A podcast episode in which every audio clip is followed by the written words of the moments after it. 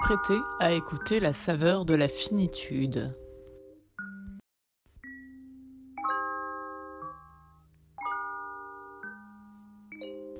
Le podcast qui prend l'horreur au sérieux.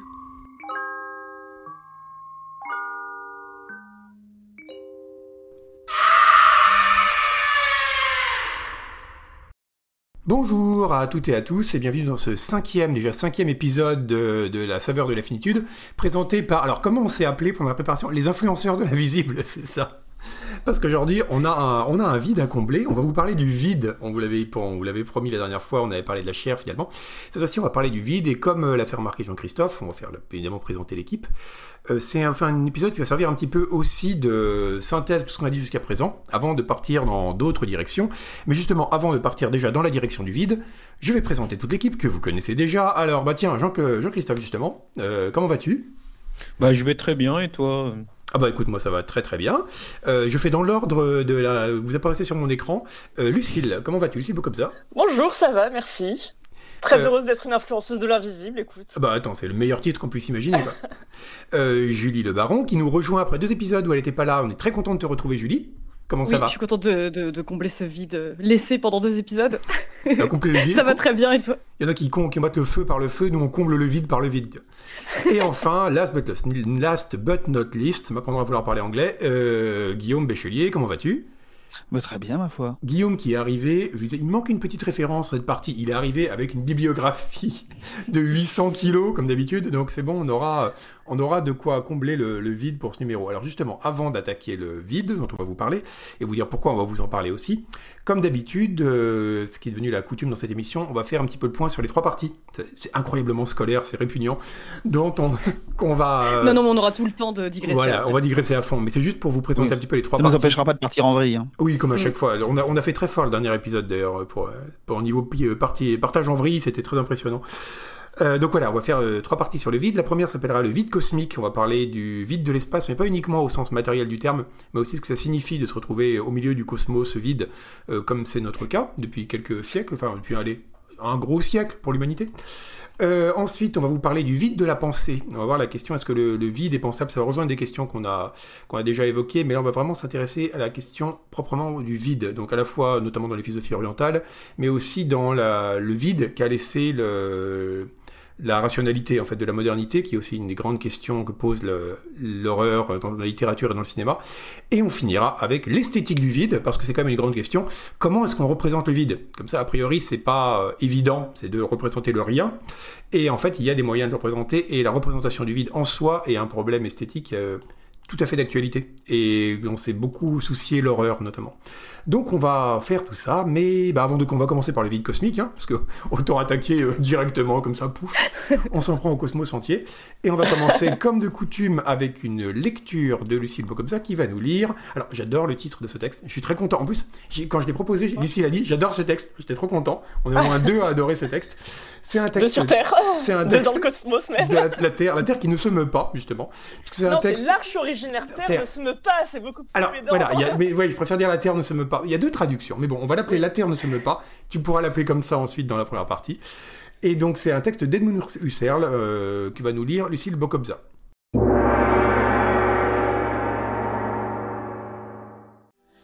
L'arche originaire Terre ne se meut pas, du Searle. Si la Terre, en tant que corps, a acquis une validité constitutive, et que, par ailleurs, les étoiles sont appréhendées comme des corps apparaissant dans des apparences lointaines sans être intégralement accessibles, alors cela concerne les représentations du mouvement et du repos qui doivent leur être attribuées. C'est sur la Terre, à même la Terre, à partir d'elle, et en s'en éloignant que le mouvement a lieu. La Terre elle-même, dans la forme originaire de représentation, ne se meut ni n'est en repos. C'est d'abord par rapport à elle que mouvement et repos prennent sens. Ce n'est qu'ensuite que la Terre se meut ou repose, et il en va tout à fait de même pour les astres et la Terre en tant que l'un d'entre eux. En général, l'élaboration de l'intuition du monde, de l'intuition des corps singuliers, de l'intuition de l'espace, du temps, de la causalité de la nature, tout cela est solidaire et se tient.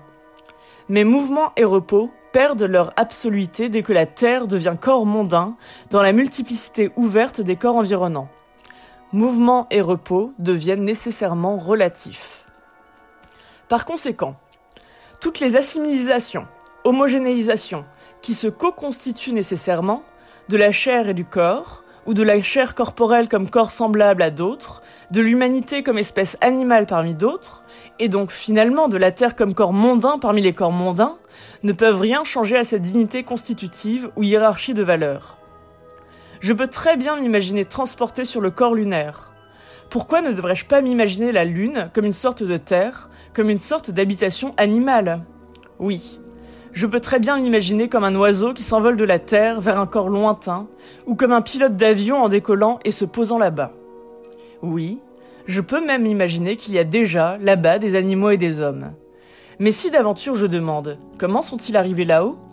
Alors j'interroge de la même manière que sur une île nouvelle, ou découvrant des inscriptions cunéiformes, je demande comment les peuples en question sont-ils parvenus là? Tous les animaux, tous les êtres vivants, tous les étangs en général n'ont de sens d'être qu'à partir de ma jeunesse constitutive, et celle-ci a une préséance terrestre. Oui, peut-être un fragment de terre, comme une banquise, peut s'être détaché, et cela a rendu possible une historicité particulière. Mais cela ne signifie pas que la Lune, aussi bien que Vénus, soit pensable comme archifoyer dans une séparation originaire. Et cela ne signifie pas que l'être de la Terre, pour moi et notre humanité terrestre, ne soit justement qu'un fait. Il n'y a qu'une humanité et qu'une terre. À elle appartiennent tous les fragments qui sont ou ont toujours été séparés.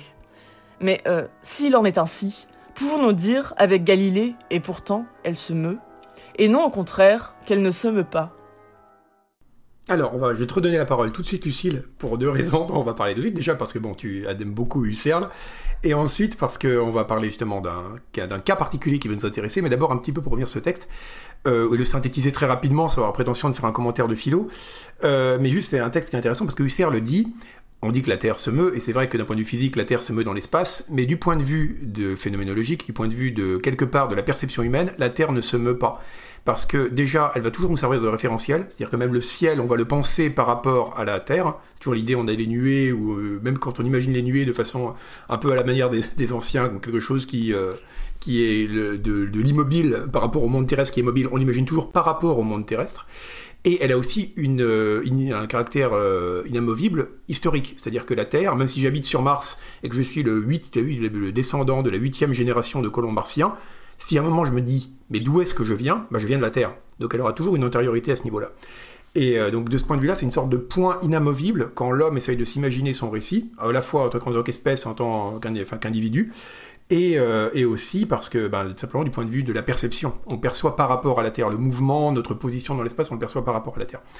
Et, euh, ce qui est intéressant, c'est que justement, il y a dans Dylan Trick, dont on a déjà parlé, et c'est là que ça nous a amené au deuxième point qui va beaucoup t'intéresser aussi, Lucille, qui est donc Dylan Trick, un philosophe qui s'est beaucoup intéressé à l'horreur, notamment à Lovecraft, a dit qu'un des grands changements qu'il y a dans le décentrement dont on a déjà parlé, hein, que qu'offre Lovecraft en disant voilà l'homme n'est plus au centre du cosmos d'aucune façon, c'est que ça rappelle un peu la question de la pense permis. -dire la pense permis, c'est une hypothèse sur l'origine de la vie, hein, parmi d'autres, qui euh, suppose que la Terre, euh, la vie n'est pas née sur Terre, mais que, ou que ce soit sous forme d'acide aminé, ou même sous forme d'êtres unicellulaires plus ou moins formés, la vie est arrivée de l'extérieur, elle a été ensemencée, un peu comme par des spermatozoïdes, mais là par des astéroïdes, et donc la vie serait arrivée de l'extérieur sur Terre. Et c'est intéressant, dit Trigg, parce que si jamais on considère que la Terre n'est pas notre mère, comme on a un peu cette espèce de cliché qu'on a forcément dans notre représentation de l'humanité, ben on devient complètement orphelin. C'est-à-dire qu'on devient vraiment des sortes de... La vie devient une sorte de phénomène sans centre, sans origine, euh, dont on est juste un élément, mais dont on ne connaît même pas la source géographique. Et ça, c'est très intéressant. Et donc, à la fois du point de vue euh, phénoménologique et du point de vue scientifique avec la question de la pensée permis, c'est une question pour Lucille. Tout de suite. Alors déjà, je ne veux pas donner l'impression d'épiler des mouches, mais c'est aussi pour ça que c'est intéressant de prendre la traduction l'arche originaire terre ne se meut pas, dans le sens où c'est d'où l'on vient, en fait. Donc ça renvoie totalement à toute cette dimension de euh, où finalement euh, nous sommes euh, toujours venant de la Terre, même si effectivement d'un point de vue physique, elle se meut autour du Soleil. Mais ce qui est intéressant, c'est de remettre un petit peu dans le contexte d'Edmund Husserl.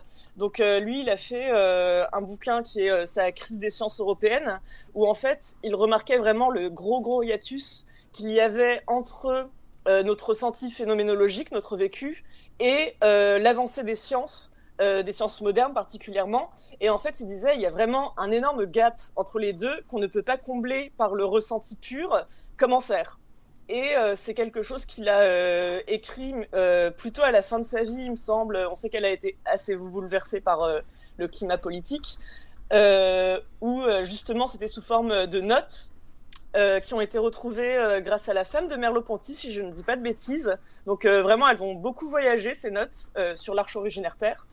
Mais justement, là où c'est intéressant, c'est que surtout, donc comme tu le disais, si tu es le huitième descendant des colonisateurs et colonisatrices de Mars, d'où tu viens, c'est toujours de la Terre, même si tu es au courant que ton orbite ne va pas forcément ne va pas forcément euh, croiser euh, celle de la Terre euh, avant euh, X années, mais euh, justement c'est toujours ton point de départ en fait, et euh, c'est pour ça que la Terre a une place forcément spéciale euh, dans nos vécus humains, parce que, euh, enfin tout le monde fait l'expérience, euh, là euh, toute l'équipe euh, en l'occurrence est assise euh, à son bureau, euh, et on voit très bien que euh, on ne ressent pas le mouvement de la Terre. Donc euh, justement, euh, c'est très intéressant de voir euh, que par rapport à ce, je vois qu'il y en a certains et certaines qui vérifient, mais c'est très intéressant de voir que cette terre, bah, nous- que, sur laquelle nous sommes, ne se meut pas, contrairement à ce que la science, depuis la science moderne, nous dit en fait. Hmm.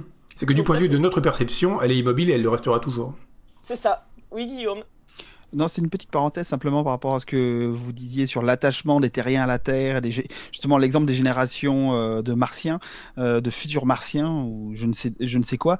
Euh, c'est l'hypothèse d'ailleurs de, Bradbury dans les Chroniques martiennes, où quand on, quand la, la, guerre arrive, enfin qui nous a annoncé dès le début du, du texte quasiment, la guerre nucléaire arrive sur Terre, et bien tous les nouveaux colons fraîchement arrivés ou anciennement arrivés sur Mars, au bout de, il y a pas mal de générations qui s'écoulent, ben, finissent tous par rentrer sur Terre pour participer à cette guerre.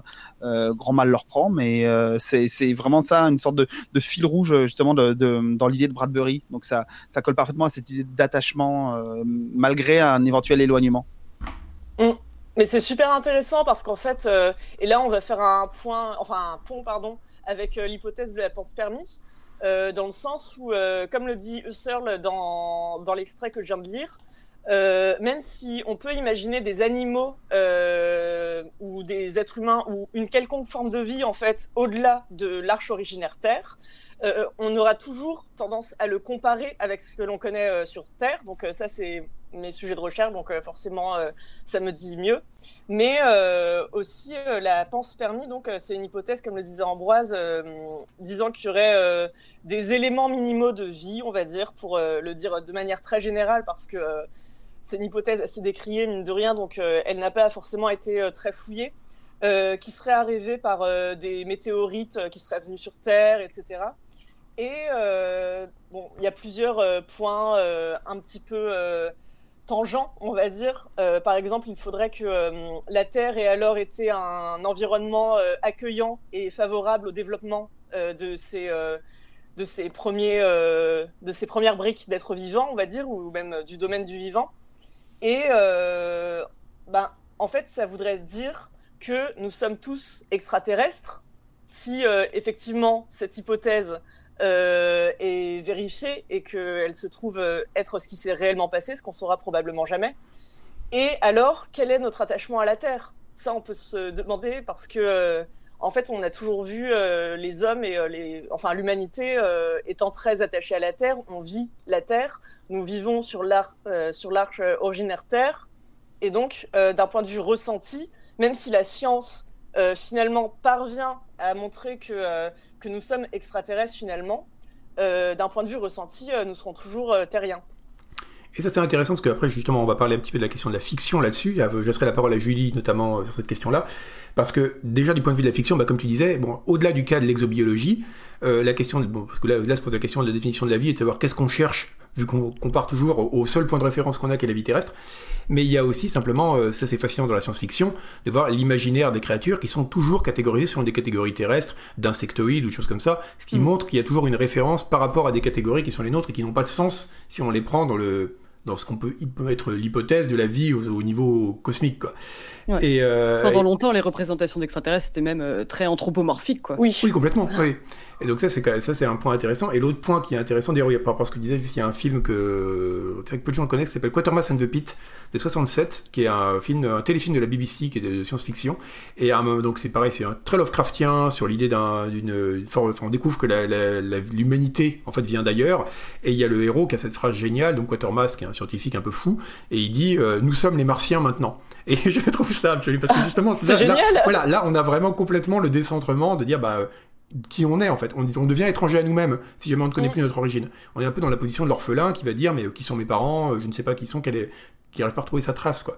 Et du là de ce point de vue-là, donc pour en finir euh, dans- sur la question de la fiction, il y a aussi un point qui est intéressant, c'est de dire qu'est-ce que parce que tu dis qu'en effet la l'hypothèse pense-permis, elle est, elle est compliquée, elle, elle- c'est vrai qu'elle n'a pas énormément de valeur de ce que j'en sais, enfin, je suis moins spécialiste que toi, hein, mais euh, elle, est pas, elle a tendance à être plutôt réfutée. Mais après, tout Oui. dépend où on met la barre. Si on considère que des organismes pluricellulaires sont arrivés sur Terre, c'est évident que c'est faux.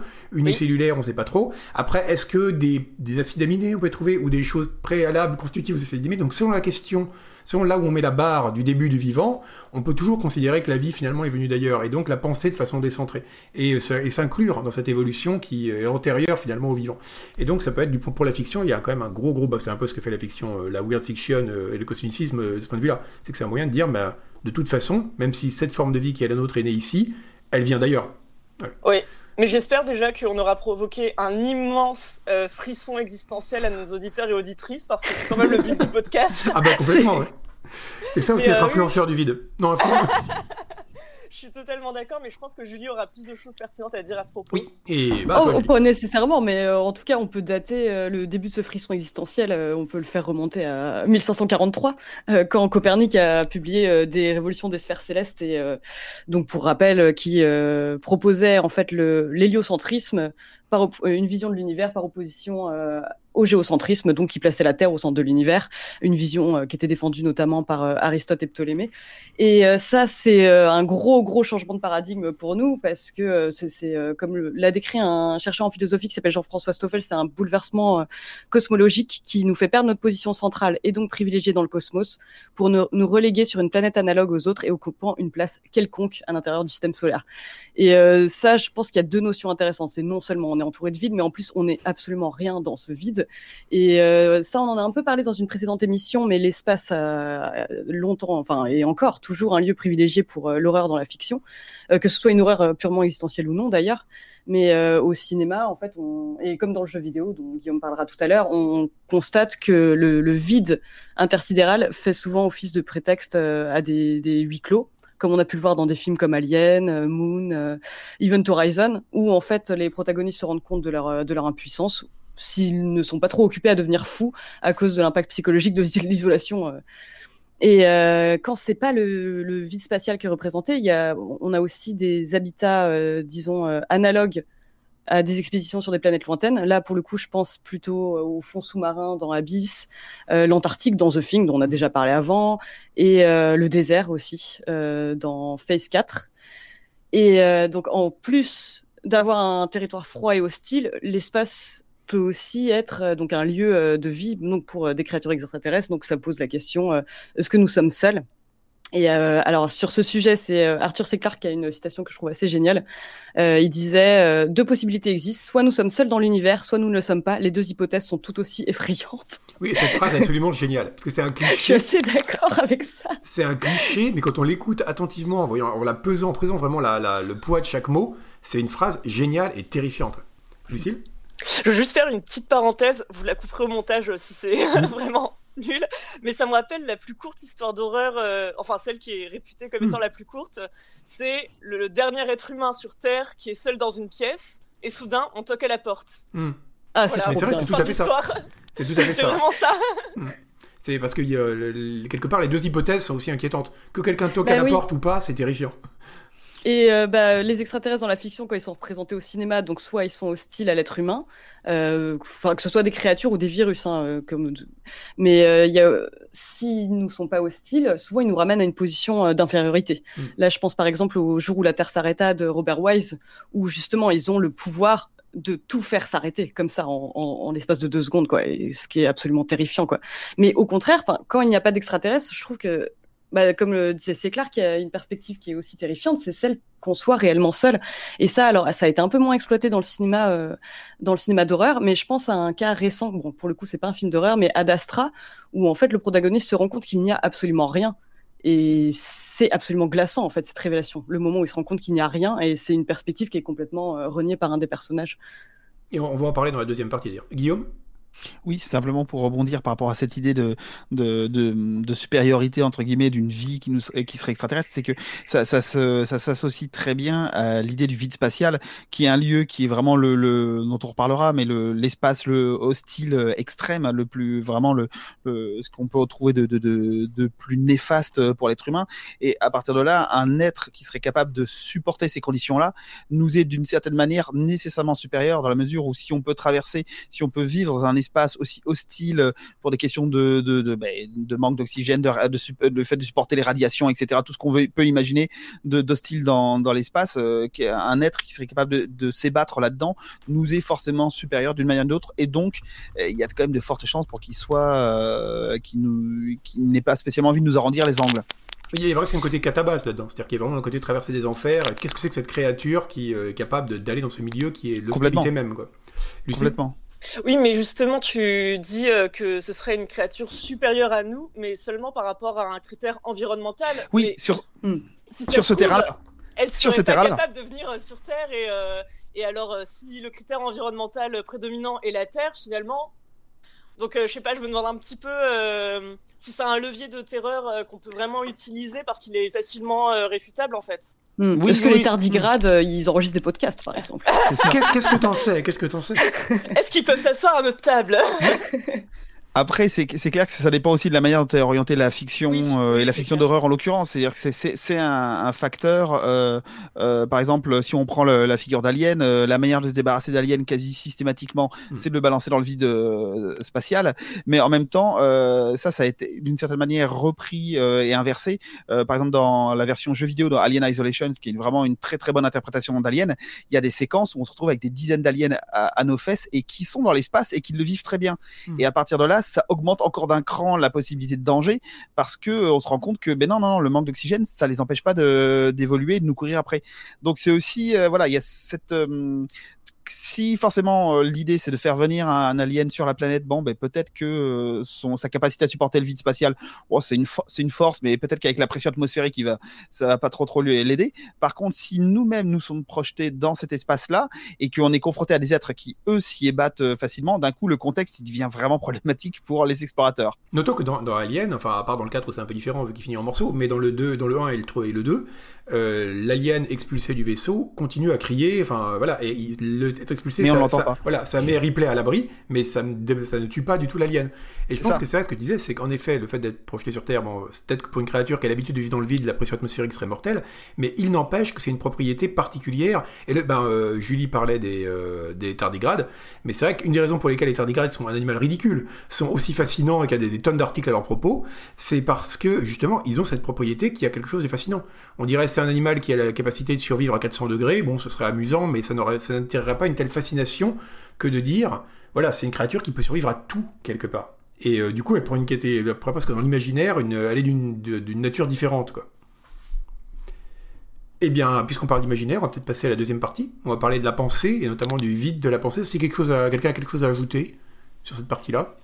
Ah oui, si moi je voulais bah, juste euh, très brièvement parler d'une autre perspective qui m'est absolument terrifiante. C'est euh, en fait je voulais parler des bouteilles à la mer interstellaires en fait ces espèces de euh, mm. de messages supposés synthétiser l'humanité qui ont été envoyés donc soit pour faire office de capsule temporelle, soit pour euh, faire office de message informatif pour de potentiels extraterrestres. Donc le, le... Enfin, je trouve qu'il y a quelque chose de très bah, de, de, de, vraiment terrifiant en fait de se dire qu'on peut imaginer l'humanité synthétisée sur des disques euh, qui font quelque chose comme 30 cm de diamètre ou sur une toute petite puce en silicone. Et le premier exemple que j'ai, c'est euh, le, bah, le, voy le, Voyager euh, Golden Record, donc qui euh, qui est parti avec les sondes Voyager en 77 mmh. et euh, donc pour lequel Carl Sagan en fait présidait une commission qui était chargée de sélectionner des éléments à intégrer. Euh, donc euh, dessus il va y avoir des photos de la Terre, de la faune et de la flore, de d'humains ou de construction humaine.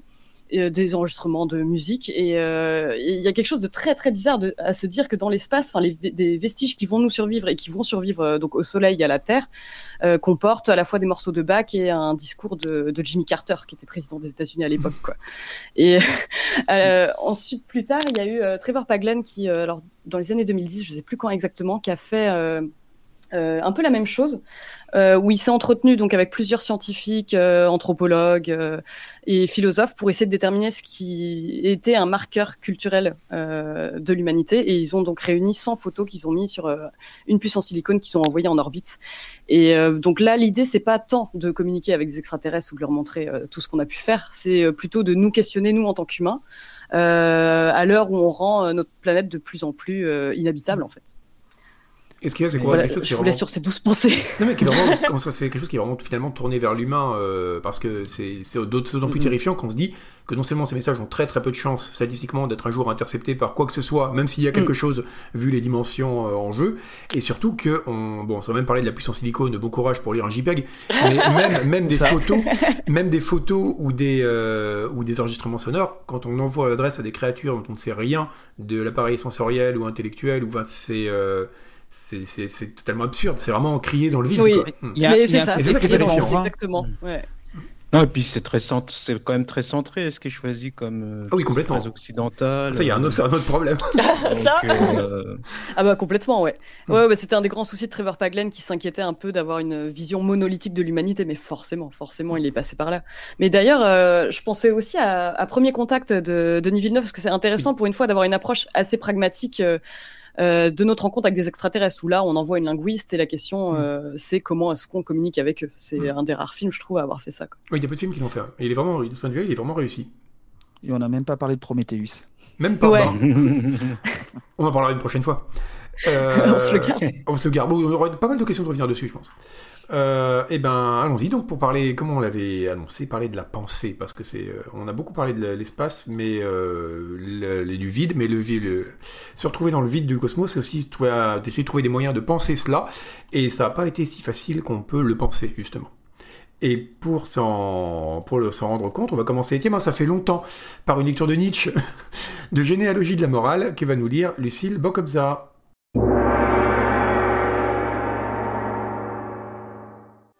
La généalogie de la morale de Nietzsche. Hélas, c'en est fait de sa foi en sa dignité, en sa valeur unique, incomparable dans l'échelle des êtres. Il est devenu un animal, sans métaphore, sans restriction ni réserve. Lui qui, selon sa foi de jadis, était presque un dieu, enfant de Dieu, Dieu fait homme. Depuis Copernic, il semble que l'homme soit arrivé à une pente qui descend, il roule toujours plus loin du point de départ. Où cela? Vers le néant? Vers le sentiment poignant de son néant Eh bien, ce serait là le droit chemin, vers l'ancien idéal. Toutes les sciences, et non point seulement l'astronomie dont l'influence humiliante et rapetissante a arraché à Kant ce remarquable aveu, elle anéantit mon importance. Toutes les sciences, naturelles ou contre nature, c'est ainsi que j'appelle la critique de la raison par elle-même, travaillent aujourd'hui à détruire en l'homme antique respect de soi, comme si ce respect n'avait jamais été autre chose qu'un bizarre produit de la vanité humaine. Bon, il y a plein de choses intéressantes dans ce texte, notamment la question du sentiment poignant de son néant de l'être humain, qui est qualifié d'ancien idéal, ça on y reviendra peut-être, et même sûrement. Mais euh, d'abord, ce qui est intéressant, c'est qu'il y a vraiment presque une dimension de fatalité là-dedans, de dire que la science et la connaissance ne peut que mener à sa propre destruction quelque part. et, euh, et ça, donc, c'est intéressant parce que ça m'a rappelé un texte. Euh, avant de donner la parole à Christophe, je vais peut-être lancer là-dessus parce que c'est intéressant. De David Putner qui s'appelle Suspicion, Pattern Recognition and Paranoia. C'est très joyeux. Donc, euh, suspicion, reconnaissance, renaissance de pattern et euh, paranoïa. C'est un texte donc de David Putner qui est euh, prof de littérature. C'est, ça a été publié dans un recueil qui s'appelle Village of Lovecraft, qui malheureusement n'a pas été traduit en français. Et, euh, et, dans lequel, pour lui, il y a vraiment quelque chose qui est très très, euh, qui là-dedans quelque chose qui fait vraiment de Lovecraft un écrivain de la modernité. C'est que donc Putner dit Pour les lumières, il n'y avait pas de coin sombre, les fameux dark corners, hein, chers aux amateurs de Lovecraft. Il n'y a pas d'ombre. Il semblait probable que le progrès technique et scientifique finisse par bannir les spectres, les esprits et les démons. Mais les lumières portaient en elles-mêmes leurs propres démons. Et il s'est intéressé de voir comment il y a, dans les lumières, né avec les lumières quelque part, tout l'imaginaire des sociétés secrètes, de la paranoïa, dont des Illuminati, pour le prendre, pour le dire comme ça. Et il y a vraiment tout un imaginaire de la conspiration qui est né avec les lumières, comme s'il y avait dans la pensée quelque chose, déjà une puissance que des gens cherchaient à garder à leur profit, et ça a quelque part pour lui créé une sorte d'imaginaire qui est l'imaginaire ben, euh, qu'on trouve chez Lovecraft, avec d'un côté évidemment l'obscurité, ce qui est au-delà du pensable et qui menace l'humanité, mais de l'autre qui est activé par des sociétés secrètes de cultistes, des choses comme ça. Donc je trouvais ça assez intéressant parce qu'on y trouve un peu cette espèce de, de cancer de la pensée en fait. Et, euh, et de cancer également du langage, ce qui va évidemment intéresser Jean-Christophe. Hmm. Ouais, pour faire un, petit lien avec ce que tu disais, mais en allant très euh, aux antipodes, euh, c'est euh, ce mélange. Parce qu'en fait, au, Japon, il y a eu quelque chose de similaire avec la, technologie et la rationalisation, et dans les représentations imaginaires. En plein explosion des robots, des Gundam et autres, il y a eu bah, à la fois les kaiju, mais aussi le retour des yokai donc euh, dans les années 70 avec Shigeru, le grand Shigeru Mizuki, euh, euh, et depuis le retour des yokai, enfin maintenant, enfin ici ça, ça, commence à avoir pas mal de succès. Mais je trouve ça intéressant qu'il y ait aussi ce, face à cette rationalité là, bah, le retour de ces êtres de la pénombre qu'on voit à peine, qui voilà, qui sont dans un entre-deux-mondes. Donc, euh, et pour, donc du coup, et pour revenir, euh, alors comme on, lisait Nietzsche, moi je vais parler de Foucault qui se disait nietzschéen, même si tout le monde n'est pas d'accord je serais incapable de vous dire euh, qui a raison, qui a tort, euh, parce que je ne connais pas Nietzsche euh, à part deux, trois textes. donc, je ne sais pas si c'est très important. Mais, mais ce qui est intéressant, c'est que chez Foucault, la question du néant, on, va la trouver, on peut la trouver de deux manières. Dans un premier temps, alors je vais commencer par celle-là parce qu'elle est chronologique, c'est dans le thème de la folie, donc dans l'histoire de la folie, à l'âge classique. Euh, et, euh, et euh, la seconde, c'est ce qui va appeler et qui a beaucoup fait couler d'encre la mort de l'homme. Donc, pour commencer avec cette histoire de, de, folie, je vais vous citer, je vais vous lire parce que le texte est beau. Alors, quand Foucault parle de la folie, donc c'est dans, il dit, la folie, c'est le déjà là de la mort. La substitution du thème de la folie à celui de la mort ne manque pas une rupture, ne marque pas une rupture, mais plutôt une torsion à l'intérieur de la même inquiétude. C'est toujours du néant de l'existence qu'il est question, mais ce néant n'est plus reconnu comme terme extérieur, il est éprouvé de l'intérieur comme la forme continue et constante de l'existence. Et tandis qu'autrefois la folie des hommes était de ne point voir que le terme de la mort approchait, euh, maintenant, la sagesse consistera à dénoncer partout la folie, à apprendre aux hommes qui ne sont déjà rien de plus que des morts, et que si le terme est proche, si dans la mesure où la folie devenue universelle ne fera plus qu'une seule et même chose avec la mort elle-même. Donc, euh, alors juste pour euh, faire comprendre un peu le texte, euh, c'est que quand il se réfère à la folie d'avant, il parle du fait que autrefois la folie était associée à la vérité, c'était celui qui osait dire la vérité et qu'on ne croyait pas forcément. Et donc il parle de ce passage où, où la, folie est, égale la fin de la raison et la fin d'une certaine intériorité. Et tout ça, c'est co-substantiel, euh, mais ça, on n'en parlera pas aujourd'hui, parce que ça sera pour le zombie, euh, avec le thème de, de, la mort et de euh, toutes les représentations autour de la peste, etc., mmh. et des pandémies. et, donc, je, et donc, dans ce thème-là, il, va, voilà, il, va, il va vraiment lier donc les deux les, deux choses, quoi. Donc, avec cette phrase, euh, la folie, c'est le déjà là de la mort. On dirait du booba, quoi. dans les mots et les choses, euh, fameux, euh, ce fameux moment où il parle de, donc de, de la mort de l'homme, il, part d'une certaine idée de l'homme qui est liée au rationnel, qui est liée à, un, dire, un homme qui, qui est défini par sa propre finitude. Et là, je vais vous citer encore euh, un texte euh, qui est dans les mots et les choses. Si ces dispositions venaient à disparaître comme elles sont apparues, c'est par quelques événements. Donc les dispositions en question, c'est tous tous les savoirs, les euh, tous les savoirs autour d'une rationalisation. Donc, comme a dit, si par quelques événements dont nous, nous pouvons tout au plus présenter la possibilité, mais dont nous ne connaissons pas l'instant encore, ni la forme, ni la promesse, est basculée comme le fit au tournant du XVIIe siècle, le sol de la pensée classique. alors c'est là où il faut faire attention avec euh, ces dates, alors on peut bien parier que l'homme s'effacerait comme à la limite de la mer un visage de sable. C'est beau. C'est beau, c'est beau. Et euh, donc, euh, il, va, il va rassembler ça avec un autre phénomène, c'est un phénomène de rassemblement du langage. Alors, comment, expliquer ça? C'est que, euh, euh, en fait, euh, il va. donc, la mort de l'homme, donc, qui, est enfin, apparaît au même moment où, il va avoir un certain rapport au langage, et le langage sera ça sera un langage qui, va être le langage de la linguistique et qui va être, on va dire, quelque chose qu'on peut, qu'on peut résumer en une phrase très simple, c'est il y a du langage et le on parle. Donc on voit que là, il n'y a plus de sujet d'énoncé, il n'y a plus de sujet d'énonciation, il y a quelque chose euh, euh, qui déjà, dans lequel l'homme baigne, mais qui, qui n'a plus euh, grand-chose à voir avec, on va dire, un sujet qui maîtrise, un sujet rationnel. Et, donc cette mort de, l'homme, elle arrive donc dans, dans un contexte où déjà, en fait, chez Foucault, il y a cette idée que les forces en l'homme rencontrent des forces extérieures qui créent un précipité. Donc euh, avant, euh, avant la mort de l'homme, il y a euh, des forces en l'homme qui rencontrent l'infini comme force extérieure et qui créent, qui le précipité, c'est Dieu. Donc Nietzsche arrive, la mort de Dieu, bim, il est, voilà, il plus le, liant du, du savoir humain. Après, il va avoir euh, les forces de l'homme qui vont rencontrer comme force extérieure ses propres finitudes. Alors ça, c'est plus compliqué à, comprendre, mais en fait, c'est euh, comment l'homme il va être défini euh, par rapport à la mort, par exemple, comment il va être défini euh, par un ensemble de raisons autour de, de sa, de sa mécanique. Enfin, et ça, ça, la précipité, ça va être l'homme, ce qu'on appelle l'homme avec les fameuses sciences de l'homme. Et lui, il va annoncer la mort de l'homme. Et, qu'est-ce que c'est ce, qui va passer après? Euh, bah, c'est ce qui peut-être arrive en ce moment. Donc euh, Deleuze, euh, bah, je, quand même, je vais le citer une fois. Ah, Évidemment. Ça Euh, manquait euh, sinon. Alors je vous promets, il y aura un épisode où je parlerai pas de Deleuze, mais je vous dis pas lequel. J'y crois pas. Si, si, je, me- je me suis entraîné. Et, euh, et, et, Tu vas nous parler de avez- Gilles voilà. Un certain Non, Gilles non, je vais...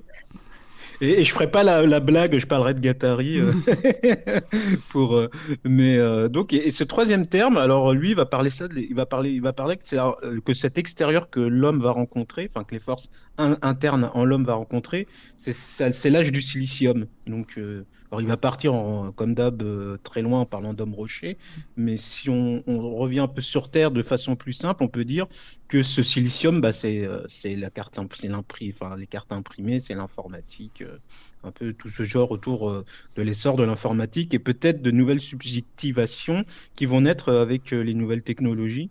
Et je trouvais que c'était assez juste. Et, pour terminer un peu là-dessus, euh, j'aimerais citer euh, une, une autrice qui s'appelle Marika Moisef, euh, qui, en a- qui- qui avait écrit il y a quelque temps un texte qui, en 2008, un texte qui s'appelle Nous n'avons jamais été humains, le néothène, les chimères et les robots. Bon, après, pour le reste de la référence, on le mettra dans. Oui, le on mettra dans la biblio. Ouais, dans le biblio. Donc, et elle- je la cite. Plus la science s'évertue à spécifier ce qu'il en est de la nature humaine, plus elle tend à la rattacher de façon alternative ou conjointement, d'une part au préhumain, la filiation aux espèces qui nous a précédés via l'ADN, d'autre part au post-humain renvoyant d'un côté un processus analogue au précédent, apparition d'une nouvelle espèce à partir de l'humain vient l'expression euh, de gènes jusque-là dormants ou mutants, de l'autre au cyborg homme-machine dont les voilà dont l'émergence euh, Et ça, pour le coup, c'est ultra nietzschéen comme phrase. hein. Enfin, le fait de dire que Ah l'homme, oui, c'est un oui, pont entre, entre, le, le singe et le surhomme, c'est quand même. donc euh, C'est. euh, donc on, on pourrait dire oui que l'aboutissement c'est le c'est le cyborg arawaïen Arawa- ouais, comme- d'Araway Ah oui, c'est vrai. Voilà, c'est plus, dur à dire. hein. Et, euh, et de- voilà, dans une seconde partie, je vais parler du vide dans le zen. Parce que moi, j'avais remarqué quand on parle du vide, euh, c'est pas clair parce que ça peut être du rien, ça peut être du non fixé, ça peut être euh, de la destruction, de la néantisation. Euh, et, euh, le vide euh, en, enfin pas en Orient, veux dire euh, dans le zen, Parce que ouais, je vais peut-être éviter de, de dire que la, que la pensée asiatique, c'est un tout global, Mm. c'est plein de disparités, euh, de diversité, mais je vais parler du zen, donc euh, qui est, euh, alors je vais juste situer très rapidement sa descente de, de la d'une secte, enfin une secte pas dans le sens actuel, mais une secte bouddhiste qui s'appelle le Chan, donc qui est un mélange de taoïsme, donc Lao Tzu, et euh, de euh, et de bouddhisme, Euh, et euh, c'est euh, après ça apparu au Japon, et zen c'est la façon euh, façon japonaise de prononcer Chan, donc c'est la même chose en fait. Euh, Et, et- dans cette idée, le, le, donc, euh, le, vide, la notion de vide, c'est quelque chose de non fixé. Ça veut dire, euh, c'est pas quand on dit faire le vide en méditation, par exemple, euh, c'est pas ne penser à rien parce que c'est pas possible, mais c'est ne se pas fixer sur une idée. Alors parfois, euh, l'image qui est souvent utilisée euh, depuis bah, Deshimaru, donc qui est c'est une Deshimaru qui est celui qui a amené le zen en France. Donc la fameuse phrase euh, donc d'accroche, c'est vos, pensées sont comme des nuages qu'il faut pas retenir. Donc on, peut avoir cette image-là. Donc c'est une, vraiment une, une, une notion très différente. c'est quelque chose voilà de non fixe euh, et, euh, et aussi c'est une unité. Alors je sais pas si ça on retrouve beaucoup en Occident, euh, mais le fameux Kikentai, donc qui est qui est une notion de d'arts martiaux, c'est euh, Ki Kentai, donc le Ki, donc l'énergie, Ken c'est l'attaque ou le, le sabre, et Tai c'est le corps. Donc c'est-à-dire le vide permet d'unifier tout, quoi, genre le corps, la technique et l'esprit, sachant que l'esprit il est toujours vide. Alors ça c'est euh, euh, comment il s'appelle le traité des synchros Musashi, donc Miyamoto Musashi, qui dit, qui termine son traité là-dessus, euh, sachant que le vide est le cinquième élément. Et c'est pas Lilou, dommage pour elle. Et donc le cinquième élément, c'est le vide, où il dit que le, le, la technique, c'est quelque chose, la pensée, c'est quelque chose, mais l'esprit demeure du vide, demeure du, voilà, du quelque chose qui doit rester euh, de non spécifié, quoi. Et pour faire un parallèle avec l'Occident, ça m'a fait penser à l'axiomatique chez Blanchet, où il dit que l'axiomatisation, c'est du non spécifique et du non, euh, du non euh, déterminé, dans le sens où c'est une abstraction. Et du coup, euh, du coup, voilà, on est dans quelque chose, pas d'universel, mais qui, qui est commun, euh, suffisamment commun pour euh, s'y attacher, parce qu'on est dans, dans ce qu'il y a de plus pur dans, bah, le raisonnement logique. Guillaume, Mais, et après je euh, reprendrai. Oui, c'est simplement pour rebondir par rapport à ce- cette approche sur le vide, puisqu'on a évoqué l'horreur et, et le vide dans d'une certaine manière euh, dans, dans, dans la première partie. Et c'est vrai que là, euh, ce qu'on voit avec Jean-Christophe, c'est une sorte de, de valence positive du vide. Mm. C'est quelque chose qu'on qu'on révoquera un peu dans la, la troisième partie. Mais c'est vrai que c'est quand on a le, le fameux adage la nature a horreur du vide, c'est surtout euh, l'Occident qui a horreur du vide, parce que dans d'autres pensées, alors là, pareil, je fais des, des je fais l'Occident, je fais un grand sac dans, le- dans lequel je mets plein plein de choses qui ont rien à voir, mais euh, c'est vrai qu'il y a, c'est un mode de pensée, un rapport au, au vide qui, qui peut être complètement euh, bouleversé. Et euh, là, moi, par rapport Enfin, ne serait-ce qu'en évoquant, euh, tu vois, là, tu, tu, tu fais, tu convoques euh, les arts martiaux, mais on pourrait convoquer la peinture également, que tu connais bien. Et euh, dans, dans beaucoup de peintures, ne serait-ce que la peinture euh, japonaise ou, euh, ou chinoise, euh, le, le, le vide, c'est l'élément essentiel de composition, alors que en peinture occidentale, le vide, c'est un énorme problème, euh, jusque jusqu'à la période moderne, on va dire. Donc c'est, enfin, période moderne, pas au sens des qu'évoquent les historiens de l'art, c'est toujours un grand conflit, ça. On va dire Mhm. ceux, ceux qui parlent d'art contemporain. Euh, mais voilà, il y a, il y a vraiment des, des valences positives, négatives qui sont explorées et, euh, et qui qui, euh, qui s'articulent assez difficilement euh, en Occident. Et c'est quelque chose qu'on qu'on qu'on pourra évoquer après. Mais euh, il y a eu une gro- grosse influence euh, d'un point de vue artistique en provenance du Japon et notamment bah, à travers l'arrivée du zen en Occident euh, de, de la fin des années 60 et qui a énormément influencé les artistes de cette époque-là et qui fait que on retrouve une sorte de d'opposition, de, lutte entre une approche euh, plutôt positive et une approche plutôt négative autour de ces notions-là, euh, qui ben, justement qui, permet de contrebalancer cette notion. C'est vrai qu'on arrive avec le vide et qu'on parle d'horreur, on s'attend euh, forcément à des trucs effroyables, mais voilà, il y a, y a d'autres d'autres voies sont possibles. Oui, ben après, bon, on va parler éventuellement beaucoup, beaucoup de la question de l'esthétique dans la troisième partie. Et pour en revenir, moi, la première chose à laquelle j'ai pensé, même si c'est pas apparemment à première vue directement en lien, d'un point de vue, quand tu parlais Jean-Christophe, c'est d'un point de vue vraiment euh, histoire de la folie, pour parler vraiment en termes euh, foulcadiens, tu vois, foucaldiens, c'est euh, qu'en fait, je, me suis dit que oui, en effet, l'histoire de la folie, ça a été d'abord l'idée, alors euh, simplement d'une transcendance. C'est-à-dire qu'il y avait quand même l'idée que le fou, c'était d'une certaine façon quelqu'un qui était en contact avec une réalité, comme tu disais, extérieure, qui souvent pouvait être de nature divine ou autre chose, mais il y avait quand même quelque chose qui venait de l'extérieur. Et ça m'a rappelé cette phrase. Alors, j'ai un énorme trou. Je sais, il me semble qu'elle est de Michaud. Elle est peut-être de Valérie. Mais je crois qu'elle est de, je crois qu'elle est de Michaud, où il disait que la, euh, genre de nos jours, la, la, pensée ou le- les, les écrits d'un singe auraient une valeur immense. Et ça, je trouve que cette phrase est géniale parce que c'est vraiment ça. C'est-à-dire qu'on n'est vraiment pas dans la recherche d'une transcendance ou d'une vérité révélée, mais simplement dans l'expression, tu parlais de la diversité des subjectivations, mais simplement la diversité des subjectivités. Et c'est-à-dire que de ce point de vue-là, l'altérité radicale que représenterait la subjectivité d'un singe, qui est un singe écrivain, imaginons un singe écrivain, euh, aurait une valeur en tant que telle dans une perspective contemporaine, parce que justement, euh, elle serait, euh, c'est sa simple nature son simple qui qui aura une valeur en soi, quoi. Et ça, pour moi, c'est typique d'une ère du vide. Bon, pour, comme, pour parler, comme dirait Lipovetsky, mais bon, pas dans le même sens. C'est vraiment, c'est l'intérêt vraiment pour des formes qui sont quelque part mises à égalité et dans leur pluralité, et que je trouve vraiment, euh, c'est là que je trouve il y a vraiment quelque chose d'intéressant, justement des choses perpétuellement mouvantes en fait, et sans barrière, sans séparation. Ça on en parlera aussi dans d'autres épisodes, hein, euh, sans ait un cloisonnement, notamment de ce qui serait le propre de l'homme, donc notamment du divin, et euh, ce qui serait le propre de l'animal, et l'absence de contact avec le divin. Et on peut penser là dans les singes savants, euh, à- il y avait, je sais plus comment ça s'appelait, il y avait une, une guenon, je crois que c'était une guenon qui faisait des peintures, ou une gorille, Hmm. enfin une guenon chimpanzé ou gorille qui faisait des peintures, ça se vendait super euh, super cher. Bah, Il y a eu un peu tout, hein, des chats, des ânes, tout ce que tu veux. Alors lesquels se vendent le plus cher? Et les tardigrades? Oui. Et, euh, Micro-peinture. La micro-peinture de tardigrade. On mettra ça en ah, ça vente sur notre sympa, boutique. ça. Micro-politique et micro-peinture du tardigrade. Ah, il y a un article là. Bah, en attendant de, il faudrait. de, mettre en- de produire des micro-peintures de tardigrade, on va parler de l'esthétique du vide dans la peinture humaine, ce qui est déjà bien pas mal, euh, dans cette troisième partie, euh, qu'on va ouvrir avec un texte que va nous lire Lucille Bocobza. Et ce texte, c'est un texte à trouver Guillaume. C'est euh, un texte d'Anne Favier qui s'appelle évidemment Les figures retirées de Jean-Marc Serrino et Anthony Verrou.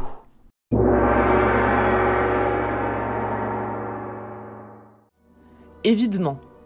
Les figures retirées de Jean-Marc Serrino et Anthony Véraud, de Anne Favier.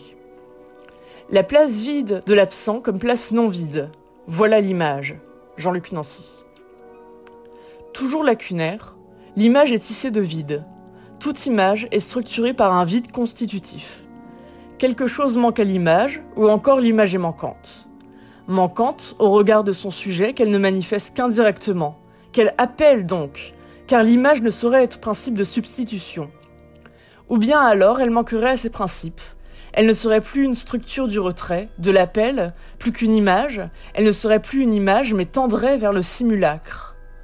Au-delà de tout désir de suppléance, l'image se présente comme dispositif de mise à l'écart du sujet, de ce dont elle est l'image, de ce dont elle se distingue. Point d'image qui ne soit travaillé par ce retrait essentiel, le distinct, selon Jean-Luc Nancy. Et là, on est vraiment dans une question esthétique très très moderne, puisque euh, le, vide, c'est un rapport, euh, notamment au sublime dont on a beaucoup parlé, euh, qui est complètement différent du rapport romantique au sublime, dont on a beaucoup parlé également, et je pense que ce serait peut-être un bon point d'attaque, Guillaume, qu'on en partant des choses qu'on a déjà évoquées, pour voir en quoi la représentation du vide dans la peinture et dans l'art contemporain est aussi important. Et particulier. Alors, on est parti pour 8 heures sur l'histoire de l'image en Occident. T'as 10 minutes. D'accord, ok. Euh, non, non, mais effectivement, c'est on a, on a lancé quelques pistes euh, juste avant, mais euh, cette, cette histoire de vide là, le texte, il a l'air d'être très théorique, et renvoyé vraiment à des questions d'esthétique pure, mais euh, c'est assez constitutif de aussi de comment construire, pour revenir plus dans le cœur de notre sujet, construire une représentation horrifique par le vide. C'est c'est vraiment quelque chose qui est au cœur de l'image, c'est représenter des choses, c'est en abstraire d'autres, c'est euh, présenter, c'est la fameuse espèce de paradoxe, une, image qui est à la fois une présence et une absence de ce qui est représenté, etc. Voilà, il y a toute la théorie de l'iconicité derrière, il y a plein de choses très très intéressantes. Et euh, d'un point de vue des, arts plastiques, c'est des questionnements qui sont arrivés, euh, bah, qui, qui, ont, sont qui, sont, qui ont toujours été en creux à partir du moment où on a fait des images. hein. On a des textes de l'Antiquité qui, parlent de ça déjà, et qui ont construit toute une, pensée en Occident. Là, je précise bien parce que si on commence à partir, on l'a évoqué dans d'autres peintures. Alors, on est parti vraiment pour 8 heures. Euh, mais là, je vais parler de ce que je connais le mieux. Euh, en Occident, on a vraiment toute une, toute une conception de, du vide qui, qui, va être un énorme problème dans l'image. C'est-à-dire que représenter le vide, le présenter, en faire quelque chose dans une image, c'est euh, quelque chose d'assez complexe et d'assez évitable a priori dans la période classique. Euh, parce que même quand il y a soi-disant ce qu'on pourrait interpréter comme du vide, par exemple chez Poussin, quand on va avoir des, des, des, des ciels avec des nuages, etc. Eh bien non, c'est absolument pas du vide parce qu'il y a tout un, toute une, un, tissu de métaphores derrière la représentation des nuages, etc. Donc c'est absolument pas du vide. Mais on a quand même des artistes qui commencent à se poser cette question-là euh, de manière très très présente. Euh, euh, ben, on l'a évoqué avec le romantisme au 19e siècle. Mais le, paradoxe, c'est que ce vide chez le romantique, ce qui pourrait apparaître comme du vide, donc le chaos des éléments, la représentation de l'espace à perte de vue. Alors j'évoque, je convoque une fois de plus Friedrich, bien évidemment, avec son, son moine devant la mer ou le voyageur devant la mer de nuages, euh, où finalement on a quelque chose qui devrait avoir l'air du vide, mais qui est en fait un espace absolument euh, plein et qui est euh, un, un, espace de chaos.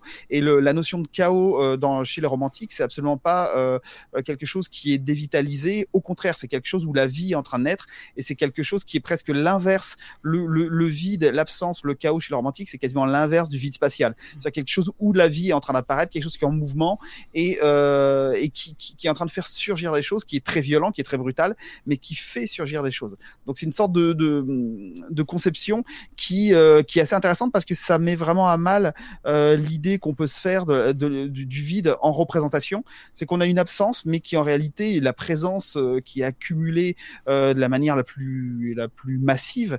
Et euh, quand on a préparé tout ça, moi, en, en échangeant là-dessus, ça m'a évoqué les photographies d'Hiroshi Sugimoto, qui est un grand photographe et architecte japonais euh, contemporain. Là, on bascule au 20e, 20e siècle.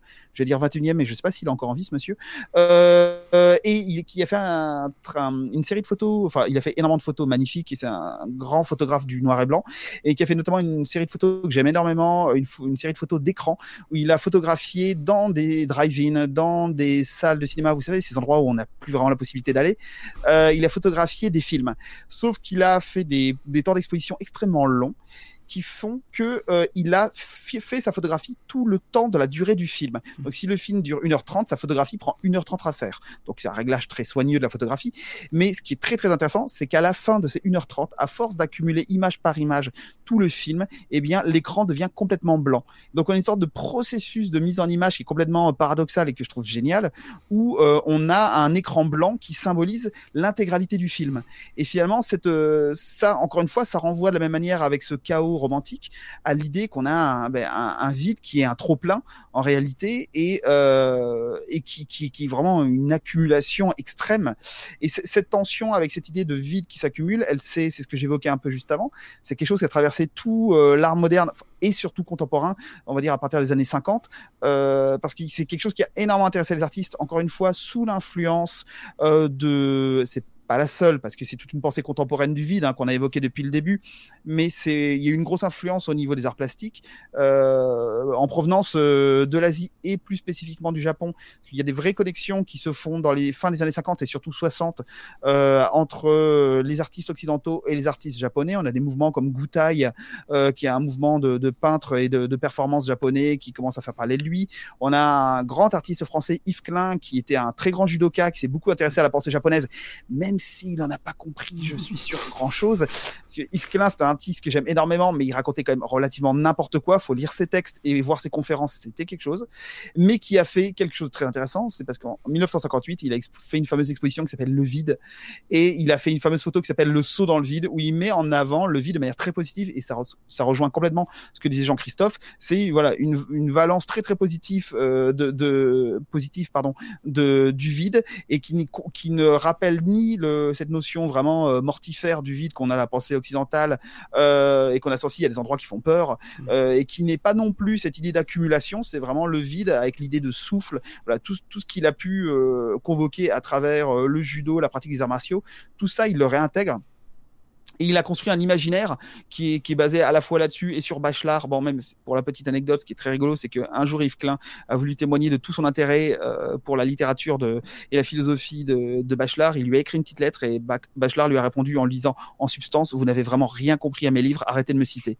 Ah, à sa euh, décharge, c'est assez facile de comprendre à côté Bachelard. On est d'accord. Mais non, mais Yves Klein, moi, ce que je trouve génial, c'était une sorte de d'artiste poète complètement fumeux, mais qui en a fait une force incroyable. Et son œuvre, moi, mm. j'adore son œuvre, mais il faut surtout pas le lire. Ou alors, faut le lire en sachant où on met les pieds, quoi. Parce que on dirait un truc de secte. Euh, voilà, lui, il lit l'avenir dans les cristaux, quoi. C'est quasiment ça. Il est encore vivant, euh, Hiroshi Sugimoto. Ah, bon, ça, c'est une bonne nouvelle. Euh, J'ai enterré un peu. Oui, mais Par contre, période d'activité 2009 selon Wikipédia, euh, c'est ah, D'accord, quand même. Il n'y a, a, pas si longtemps que ça. Bon, en tout cas, tout ça pour dire que, euh, alors parce qu'on va, on va arriver à l'horreur à un moment, mais euh, on a une, une, une, représentation de l'horreur, ben, justement par sa non-représentation, qui va s'installer avec des artistes qui vont utiliser le vide, qui vont performer le vide, comme Yves Klein. Et ça, c'est pas nouveau. Il y a eu des tonnes d'artistes qui l'ont fait depuis. Euh, et on va avoir des œuvres qui vont trouver un équilibre entre une sorte de valorisation de vide. Euh, et euh, une euh, quelque chose qui est encore une fois très positif et des choses beaucoup plus négatives. Il y a toute une histoire de l'art contemporain autour de d'œuvres et d'artistes. de, enfin voilà, je, je peux name dropper à fond, mais que ce soit Giuseppe Pennon, Anish Kapoor, j'ai noté quelques noms, Rachel Whiteread. Je vous conseille d'aller voir les œuvres somptueuses parce qu'elle fait des moulages du vide. C'est magnifique. Gordon Matla Clark avec ses fameux trous dans les dans les immeubles, Rauschenberg avec ses peintures monochromes et petite dédicace à Jean-Christophe. Je sais pas s'il connaît Zen for Film de Nam June Paik, euh, une super projection d'une bande, ça doit être du 16 mm, qui tourne à vide. Et sauf que, alors j'ai eu l'occasion de le voir à Beaubourg, hein, à force de tourner à vide, ben, la pellicule s'abîme, se raye, euh, des poussières se déposent dessus et un film apparaît euh, au sens premier du terme. Et donc, bon, Nam June Paik, lui en l'occurrence, connaît très très bien le zen et, il est coréen. Il a, il avait un pied au Japon. il a été voilà très très branché philosophie allemande et, et élève de Schoenberg. Enfin, voilà, c'est quelqu'un qui savait de quoi il parlait et il a beaucoup travaillé autour du zen. Il y a, donc il y a ce, ce côté euh, là qui, qui, investit vraiment euh, l'art contemporain pour arriver sur des expériences peut-être plus modernes et qui sont plus le reflet de, de l'ère du temps, euh, sur des, des, des, choses qui vont convoquer plutôt la notion euh, d'abandon, de dérive, d'absence, des choses beaucoup moins positives.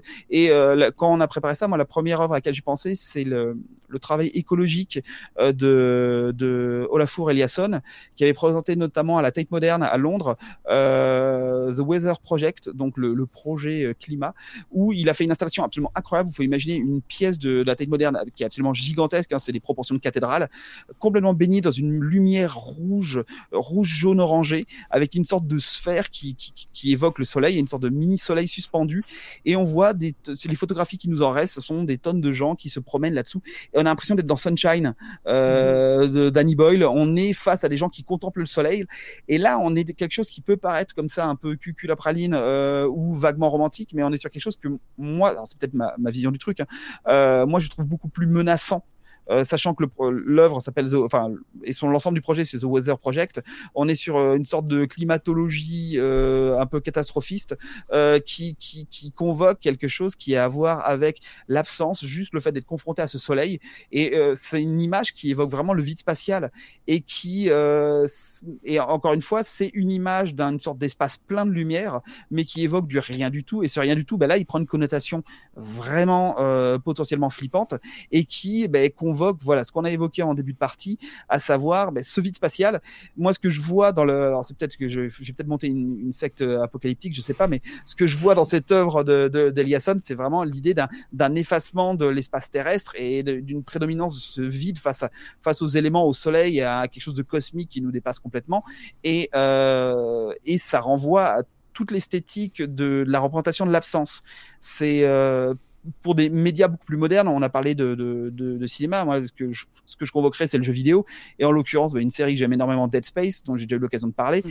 euh, qui convoque, notamment dès son deuxième épisode, euh, ou plutôt à partir de son deuxième épisode, qui convoque vraiment euh, l'idée qu'on va être confronté à, à ce qu'on évoquait tout à l'heure, le côté extrêmement hostile et ultimement hostile de, du vide spatial. Sauf que c'est sans doute les, les zones où il y a le plus de choses à voir, paradoxalement. C'est-à-dire qu'ils vont représenter en arrière-plan des nébules ils vont représenter euh, des débris flottant dans le vide. Par rapport aux séquences de jeu où on se retrouve coincé dans le noir, dans les couloirs, où finalement, euh, quand les néons clignotent, on voit un peu ce qui se passe devant nous, mais sinon on n'y voit rien. Finalement, quand on est confronté dans le vide, qu'on est confronté au vide euh, et qu'on est placé dans le vide, on a euh, beaucoup de choses qui sont représentées. Donc ça touche à ce paradoxe qu'on évoquait, le fait de, représenter l'absence et qu'une image, c'était voilà, il y avait ce jeu sur l'image qui était qui est, très très fort. C'est que pour nous faire peur, euh, bon, il nous mettrait notre personnage tout seul dans le noir et dans le noir absolu, on nous dirait vous êtes dans l'espace est-ce que finalement ça marcherait? Mmh. Là, ce qui fonctionne, c'est qu'on a énormément de choses et tous ces symboles, tous ces signes, euh, ben, ils convoquent une seule chose, c'est qu'on est perdu au milieu de trucs qui nous dépassent complètement et ça, ça touche euh, ce qu'on a pu évoquer plusieurs fois je me demande même si on l'a pas évoqué à chaque épisode, à savoir le sublime, euh, ça touche cette notion de, de dépassement, d'être confronté à quelque chose qui, en plus d'être incroyablement hostile, nous nous réduit à, à l'état de poussière, c'est-à-dire qu'on n'est rien du tout face à tout ça. On est, on est, voilà, on est, on est même plus euh, par rapport au, au texte qu'on a évoqué en, faut, même qu'on a lu en, en, début de podcast, on n'est même plus simplement des petits passagers sur sur euh, sur une planète perdue au milieu de rien. On est rien perdu au milieu de tout. Et euh, cette idée-là, elle, euh, elle, est, elle, est, elle est source d'horreur, euh, à la fois euh, quelque chose de l'ordre du métaphysique, à la fois quelque chose de strictement physique, c'est-à-dire que ben, on est soumis à la pression, au manque d'oxygène. C'est le cas dans le jeu. Voilà, c'est une séquence qui, c'est des séquences qui sont très très marquantes. Et on a la, la même, je l'évoquais tout à l'heure, le même genre d'idée dans Alien Isolation, euh, où en plus il y a un élément qui est rajouté, c'est qu'on a une lourdeur extrême. Les, sort les sorties qu'on peut faire en extérieur dans ce jeu-là, on contrôle rien du tout et on est plus proche d'un feeling qui a l'air de se rapprocher des images qu'on voit des sorties spatiales où euh, ils ont l'air affreusement empotés dans leur tenue parce qu'ils peuvent pas faire autrement, alors qu'on n'est pas du tout avec des tenues très super héroïques ou et des mm. déplacements incroyables comme dans Dead Space où même si on est un peu lourdeau, on a quand même des fusées sous les pieds, ça permet d'avancer vite. Là, dans Alien Isolation, on, on, est vraiment plongé dans un dans un bain hyper hostile. Ouais, et en, plus, euh... euh en, en, plus de ça, enfin juste un truc, c'est euh, on est dans des décors Enfin, je veux dire, il y a l'espace hostile, mais il y a aussi les décors qui restent euh, extrêmement minimalistes, euh, froids et cliniques. Enfin, toutes les stations spatiales telles qu'elles sont présentées donc dans les films et dans les jeux, euh, dans les jeux d'horreur, euh, bah, découlent des vraies stations spatiales. Mais c'est intéressant de voir que même dans la fiction, on reste sur un truc très froid. je crois que c'est Rodorowski qui déplorait un peu ça parce que lui, dans ses vaisseaux de dunes, il voulait justement faire des vaisseaux, enfin notamment avec Chris Foss qui avait bossé sur Alien, euh, il voulait faire des vaisseaux euh, qui, qui étaient inspirés, euh, voilà, psychédéliques, des espèces de poissons qui peuvent se camoufler en astéroïdes, euh, par opposition à ce que lui il appelait les frigos de la NASA, les camps de, les camps de concentration de l'esprit dans toute la grandiloquence qu'on lui connaît, quoi. Mais on ouais, trouve ça mais... dans les vaisseaux de Farscape, un peu cette idée biologique, un peu animale. je sais pas, enfin, Ouais, je trouve, euh, on retrouve euh, cette idée où euh, c'est un, un, corps vivant et les vaisseaux dans. Alors, je sais pas si beaucoup de gens connaissent Farscape parce que c'est un peu une série euh, sous côté. Euh, mm. C'est déjà elle est australienne et c'est de l'animatronics, mm. donc. ça fait beaucoup. mais mais c'était très sympa et justement il y avait ce côté organisme. Mais c'est intéressant l'idée de de trop d'être rien au milieu de tout, parce que en fait ça fait que c'est nous qui sommes le ce rien, et du coup on s'identifie à ce rien, et ça c'est horrible. Mais c'est toujours une connaissance oui. secondaire en fait, c'est comme tu disais, tu mets quelqu'un au milieu d'un devant un écran noir, devant l'ordinateur, c'est très difficile. Il y, a peu, il y a peu de films qui... A... Quelque part Gravity, essayé un peu de faire ça, mais vraiment de placer le, enfin, le, le spectateur dans sa position, de se trouver euh, physiquement dans cette espèce d'abandon et de perte qu'il y a dans le fait d'être dans l'espace. Mais sinon, en effet, on va vouloir saturer, à l'inverse, pour faire comprendre qu'il est au milieu de, de l'immensité, on va lui mettre beaucoup de choses à voir, des choses qu'il dépasse. Ouais. Mmh. Donc, il y a, je pense à ça, il y a, à propos, tu parlais de déplacement lent, et pour continuer sur le, le rapprochement qui était très cher entre l'espace et, le, et la mer, il y a un jeu qui s'appelle euh, Narcosis, qui joue mmh. aussi beaucoup un mmh. jeu d'horreur sous l'eau, euh, avec des déplacements très très lents dans un scaphandre, dès qu'on ouais. sort de la station, euh, qui joue pas mal là-dessus. Et oui, donc, Narcosis, pour... ouais, il est très efficace pour ça. Très efficace. Et donc, pour, pour en finir, parce qu'on va peut-être reparler justement plus précisément du cinéma, mais je disais que moi, ce que j'ai remarqué dans ce que, ce que disait notamment à la fois que ce soit dans un film filmé dans son intérieur, dans son intégralité, euh, surexposé, ou dans une euh, pellicule où petit à petit un film va apparaître, c'est que je vois pas un lien entre le, le néant et l'excès, je vois un lien bah, qui remène ce que nous disait euh, Jean-Christophe et aussi la question du zen, je vois un lien entre le néant et le mouvant. C'est-à-dire c'est l'accumulation du mouvant. Euh, on va, on va, on va replier le film qui a un, dépli, un déploiement en fait d'images euh, qui donne une animation. On va le remployer dans l'autre sens et là on revient quelque part à un point, à un point initial quoi. Et pour moi, il y a vraiment un lien dans les deux cas entre le mouvement et où une image fixe représente ce qu'elle veut, un mouvement condensé, bah, c'est plus rien en fait. Donc il y a toujours cette espèce quand même de. Ouais, ouais. On a pas mal ça dans l'homme à la caméra de Vertov, euh, qui est vraiment euh, euh, magnifique. Et à un moment sur la question de la saturation, il montre, il montre ça. euh, il y a une scène, c'est vers, c'est à la fin, c'est peut-être euh, dans, vraiment dans les derniers plans où on voit juste un plan sur un œil en train de bouger dans tous les sens et qui est saturé, saturé de, de signaux quoi. Mhm. Et, euh, et- et- et je trouve ça assez magnifique, parce que je trouve que ça, ça décrit bien euh, ce phénomène de, de la saturation de l'œil. Peut-être le procédé, euh, euh, c'est euh, parce qu'en fait, c'est vrai qu'on là j'y pensais parce qu'on on parle du vide, euh, mais euh, si on est précis, euh, Guillaume, tu as parlé de l'absence, ou qui est quelque chose de plutôt dur, l'absence, euh, et il y a le vide qui peut être plus positif dans le sens où euh, c'est euh, de la place finalement aux choses, parce qu'on a quand on a de la place, c'est quand même pratique. Euh, et euh, le trop plein, c'est quelque chose où il n'y a plus de place et on peut, on peut, il n'y a pas d'existence possible dans du trop plein. Le vide permet une existence et l'absence, bah, c'est l'abandon. Et l'abandon, par contre, c'est quelque chose de la perte, euh, donc du deuil, euh, et quelque chose bah, qui peut faire mal. Euh. Non, Il y, a- il y a il y a Euh, énormément de, oui, de, de choses qui s'articulent autour de cette thématique-là et on peut, effectivement, ouais, on pourrait affiner dans, sur plein de, plein de vocabulaire. hein. Peut-être Julie. Ouais. Comme... Ah non, c'est bah, c'est juste par rapport à l'absence. Moi, quand je pense au vide dans le cinéma d'horreur, je pense plutôt à des visions de monde dépeuplé. Enfin, je pense euh, typiquement à la scène d'ouverture de 28 jours plus tard, en fait, qui, Mm. où euh, Cillian Murphy se Mm. réveille dans un Londres complètement déserté. Et euh, un autre exemple plus anecdotique, mais moi qui m'avait vraiment traumatisé enfant, c'est un épisode de Chair de poule qui, qui s'appelle Souhait dangereux, où une euh, jeune fille, enfin l'héroïne, euh, formule le souhait euh, de que tout le monde disparaisse et qui se retrouve euh, d'un coup euh, seule sur Terre en fait. Alex, enfin, il reste juste la personne euh, qui lui a permis euh, de faire des vœux, mais euh, c'est absolument terrifiant. Elle se retrouve dans son collège et tout le monde disparaît du jour au lendemain. Et ça, bon, ça m'évoque aussi forcément euh, The Leftovers, où Oui. euh, 2% de la population disparaît subitement et euh, le vide laissé est constant dans la vie de ceux qui restent. quoi. Et qui est génial, même, une même- légende. même chez les animaux, d'ailleurs, dans la Fever, ce qui est génial, c'est dans, dans la première saison, il y a ce passage où les chiens se mettent à se comporter bizarrement, et euh, la question c'est, mais qu'est-ce qui leur arrive? Enfin, je crois que c'est justement c'est le personnage de, de Theroux, Justin Theroux, qui dit, mais euh, voilà, euh, quelqu'un lui demande, mais qu'est-ce qui leur arrive? Pourquoi ils deviennent fous Et il dit, non, mais c'est juste qu'ils sont plus sensibles que nous, mais on va, on finira comme eux, quoi. Et euh, ils ont senti qu'il y avait une anomalie et quelque chose a commencé à se défaire à, à cause de l'absence, justement, même si c'est une absence que de 2%, on pourrait dire. C'est qui est énorme, 2%. 2%, c'est énorme, c'est à la fois énorme et infime.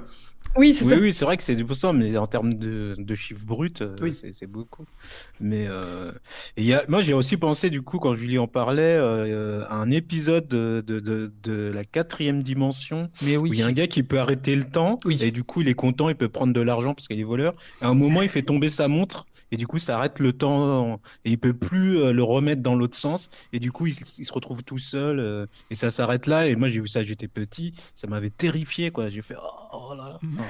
Pourtant, Ah, j'en mais- avais vu des films d'horreur, mais ce truc-là m'avait terrifié, quoi. Alors justement, à Bah- propos des films d'horreur qui ont traumatisé quand on était petit, parce que j'aimerais peut-être qu'on, comme on a un petit peu long, là, peut-être qu'on va conclure là-dessus, Oui. parce que, mais il faut en parler quand même. Même si on est à la limite de l'horreur, mais tous les enfants du monde diront que c'est un film d'horreur, Ouais. j'aimerais qu'on parle de l'histoire sans fin. Parce Ah. que c'est un film qui a une... re- Il y a peu de films, y compris des grands films d'horreur Lovecraftiens ou philosophiques ou autres, qui arrivent à représenter le néant et le vide de façon aussi intelligente. C'est-à-dire que... Ah, mais c'est. ouais. Voilà, peut-être Ouais, Jean-Christophe qui adore ce film. Bah, en fait, je l'ai revu hier. Ah bah c'est ça Quelle coïncidence Comme que... Non, mais il est. eh, Alors, je suis désolé, Guillaume va m'en vouloir parce que en plus, euh, j'ai mis des voilà, j'ai mis des, des extraits sur Twitter euh, de voilà de choses qui l'avaient traumatisé enfant. Mais euh, mais déjà pour commencer, donc pour ceux qui, je sais pas si tout le monde connaît ce film. euh, Je pense que la plupart des gens l'ont vu. auditeurs. Ouais, Ah non, pas mais Lucie, je l'ai pas- vu- pas Lucie. je l'ai vu sur le tard, donc je pense que j'ai pas le même. euh, Lucie, il est trop jeune. Lucie, il est trop jeune. pour- C'est une sur les question de mêmes génération. Et, euh, C'est un film- de 80, ouais, un film de 84 de Wolfgang Bah Peterson. voilà, c'est la préhistoire pour moi. Voilà, Oh. avec, euh, Quel affront.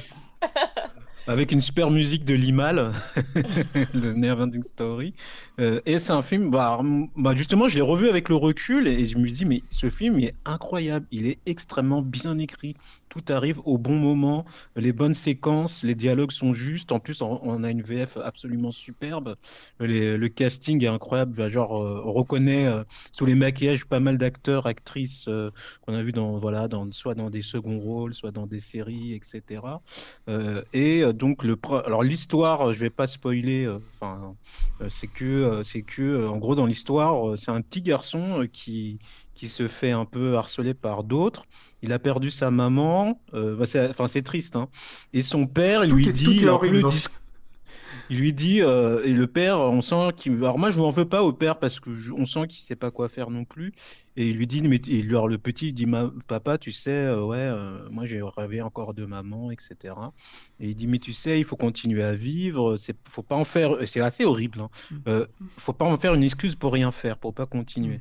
En même temps, c'est allemand. Évidemment, hein. Lui- c'est allemand. hein. C'est- allemand. ouais, mais et, et- et lui, euh, il est un peu dans son monde délire. Donc, euh, et en plus, il y a des enfants qui le harcèlent. Son père lui fait parler que de ses notes. euh, et euh, non, parce que moi, en plus, je le vois dans la clinique, euh, ce genre de, difficulté. Et, euh, et euh, donc, en plus, il y a des enfants qui l'embêtent, qui le mettent dans une poubelle. Et à un moment, il se, il se retrouve chez un libraire. Il lui dit, euh, voilà, ah, t'es encore un sale jeune avec tes jeux vidéo et tout. Il dit, bah non, moi, je lis le trésor et tout. Donc là, il commence à le respecter, quoi, quand on lui donne son CV de lecteur. Et, euh, et du coup, voilà, il lit un livre. le- le- L'enfant dit, mais c'est quoi? Il dit, ah, faut pas lire ce livre, il est pas comme les autres. Donc forcément, tu, lui dis, c'est pas comme les autres, il est dangereux, il le prend. Et, en fait, c'est un livre où euh, il, y a une vraie, enfin, comment dire, il, il suit l'histoire euh, de Atreyu, donc le personnage qui doit sauver le monde qui est détruit par le néant. Et, euh, et en fait, euh, parfois, il peut communiquer avec lui, genre Mm. quand il crie, il entend, etc. Ça, c'est un point très Il y a une important. sorte de porosité complète entre l'univers du, du héros et celui d'Atreyu. hein. Voilà, C'est pour qui est ça que très- qui est flou par moment même. On sait pas trop. euh, il a un pied dedans, un pied dehors. hein. Et c'est pour ça qu'il dit, euh, dit que c'est dangereux. Et à un moment, il y a une scène incroyable où, euh, où euh, l'épreuve que va faire Atreus, c'est se retrouver face à qui il est réellement, qui est la pire épreuve. Donc il y a un plan magnifique qui arrive sur, sur lui et sa coupe, et il y a un miroir. Et en fait, là, il y a un insert entre lui et Mm. Bastien en train de le lire. Et du coup, ils sont tous les deux euh, sur la même image. Et là, Bastien, donc, qui est le petit garçon, ferme le livre, jette le livre de rage et Mm. dit, ce livre est trop dangereux. Mm. Enfin, voilà, bon. Et pour dire vraiment, c'est, c'est vraiment tout est, c'est trop bien écrit, quoi. Mm. Ah bah c'est un, est- film pour psy. hein. Ah oui, bah, euh, bah, le cheval il- qui meurt dans la, Dans les marécages. dans la rivière de la Ah, mélancolie. Artax. Artax qui meurt dans les rivières de la Quelle mélancolie. tristesse, quelle si tristesse. Ah, et là, je vois laisse- vos yeux s'humi- s'humidifier. Mais en c'est horrible, cette scène. ça, ouais. Ah oui, non, Ouais. mais c'est horrible parce que du coup, moi je me dis, mais alors ça veut dire que le, ch- le, le cheval il est mélancolique, c'est quoi cette mélancolie du cheval? Et, et du coup, moi j'étais perturbé. euh, Je dis, mais ouais. Il y a toute une quoi, clinique enfin, vétérinaire à faire à partir Oui. de l'histoire sans fin. Genre psy pour cheval. C'est un article à faire là. Voilà. Ah oui, oui. Mais tout se passe bien parce que donc euh, à la fin tout finit bien, donc euh, c'est ça qui est bien. Euh, et euh, le néant, il est représenté euh, par déjà du langage. C'est Mm. le, le bonhomme de Pierre qui dit qu'il a perdu son pays. Et à un moment, il explique à, à, à quelqu'un, donc euh, un petit bonhomme, il dit mais est-ce que c'est un trou? Et là, il dit bah non, un trou aurait encore été quelque chose. Je trouve ça génial. Ouais. là, Ah oui, c'est beau ça. Le néant. Mm. Et les dialogues, ils sont trop, enfin, ils sont vraiment top. Et, Oui, puis euh, on sent vraiment que le néant est en train de dévorer l'univers, en fait, et que Oui, la frontière se rapproche.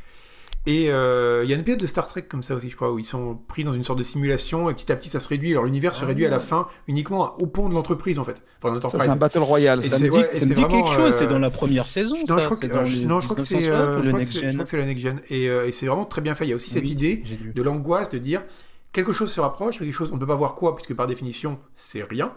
Et euh, mais on sait qu'on sent que ça se resserre autour de nous. Et ça, c'est ça, l'histoire sans fin, elle le fait vraiment très très bien. Et il arrive vraiment à représenter, ouais, c'est presque a- le, hors-champ oui. qui dévore le, le film, quoi. Et ça, il y a Bah, justement, de- quand tu dis ça, ouais, ouais, c'est en fait le, le néant, il est, parce que j'ai pas parlé de comment il est représenté, il est représenté par ses effets, parce qu'en fait, c'est soit de la tempête, soit de, Hmm. de, de la fumée. Alors au début, on est dans des rouges, plutôt des rouges orangés, marrons, et vert, et plus on avance, plus on, on- parce que vraiment le travail de la couleur dans ce film Oui. aussi, c'est vraiment quelque chose. Et sur la fin, on est plus sur du bleu, euh, sur du bleu gris, enfin du gris bleu, euh, un peu néon. euh, Enfin, je dirais Mm. pas que c'est la couleur tombée du ciel, mais à la moi, ça j'ai j'ai pensé un moment à la couleur dans la couleur tombée du ciel de Lovecraft. Et euh, et il y a du vent, genre tout s'emporte. euh, Hmm. et, euh, Et et à, à la fin, il reste- en fait. Ouais, qui arrache Mm. le décor. euh, Mm. et à la fin, après le néant, il y a l'espace, donc euh, Ouais. intersidéral. Mais c'est calme. Bon là, euh, et, à, et à la fin, le, le twist, je sais pas si je peux le révéler, c'est que ah, c'est trop beau. Euh, c'est que pour sauver le monde, Bastien doit choisir un nom à l'impératrice. Et, euh, et il lui donne, euh, oh, et, et il lui donne euh, le nom de sa mère. Oh Non. Oui, c'est très beau.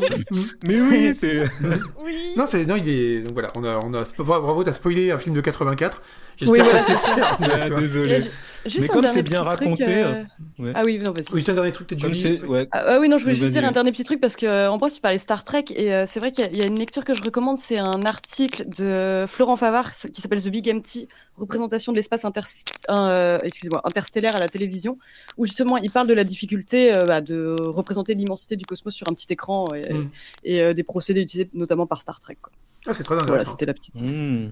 Bon, sur ce, est-ce que. Alors, Lucille, t'as pas beaucoup parlé dans cette troisième partie? Est-ce que tu as quelque chose à rajouter? Non, tout va bien. Non? Tu n'as pas envie de parler de nos films de vieux?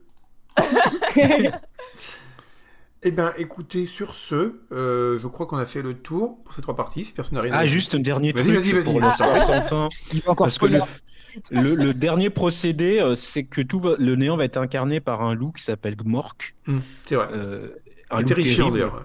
Il est terrifiant. Et, euh, et à un moment, à Tréhou, le, donc, euh, le héros que suit Bastien, il dit Mais qui es-tu finalement? Il dit Je suis le serviteur du pouvoir que cache le néant. Hum. Oh, Voilà, je trouve ça magnifique. c'est Ouais. beau, ouais. Mais ça suppose encore qu'il y a une intention ou quelque chose derrière le néant. Oui, parce Mm. que. C'est un peu, voilà, un peu, un déçu par Gnork.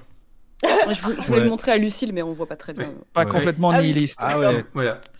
Mais c'est un monde, en fait, le monde de Fantasia est construit par les rêves et les espoirs des humains. Donc Mm. ça veut dire que s'il y a du néant, c'est que on n'a plus d'imagination et qu'on sombre dans le désespoir. Oui, parce qu'il y a aussi cette lecture du film qui est de dire que voilà, les gens maintenant ils passent trop de temps devant la télé, hein, mon, bon- ma bonne dame. bah oui, la première scène, il parle des jeux c'est vidéo. ça, voilà. ouais. Donc c'est- il y a aussi Mais cette moi, en plus, ça m'a fait penser à un jeu vidéo parce que c'est un RPG, quoi. Ah, c'est tout, à... c'est musique, tout à fait une euh, logique de ouais, RPG, oui, c'est vrai. Attends, et puis on, on sauve le monde en donnant le nom à un personnage, quoi, Oui, comme ouais. dans tout. Oui. euh, voilà. Bon, et bien sûr, L'acte du RPG, quoi. c'est l'acte fondateur. On, a, on, on crée le personnage à la fin, ce qui est, ce serait un bon twist pour un jeu à concept. Et bien sur ce, euh, on va vous laisser pour ce numéro. Je pense qu'on a bien fait le tour du vide, si tant est qu'on puisse faire le tour du vide. Euh, et on vous retrouve la prochaine fois dans un mois approximativement, parce que voilà, vous avez compris que l'horaire est relativement flou. Mais euh, donc dans un mois, on va vous retrouver. Et on vous parlera cette fois-ci de la dimension, euh, qui est un peu la continuité de ce qu'on a dit aujourd'hui d'ailleurs, la dimension libertaire et libératrice même euh, de, de la weird fiction. C'est vrai qu'on a tendance à voir dans la weird fiction littérature assez réactionnaire, notamment en raison de certains positionnements politiques de Lovecraft. Mais euh, il y a aussi dedans une, euh, un grand potentiel euh, libérateur, voire même, euh, pour ne pas dire anarchiste. Et on va en parler une, euh, la prochaine fois parce qu'il y a énormément de choses à dire de ce côté-là. Et bien en attendant, portez-vous bien, euh, méfiez-vous du vide. Et écoutez, ben, euh, Lucille, Julie, Guillaume, euh, Jean-Christophe, à la prochaine fois. Salut À la prochaine. Ciao. Salut.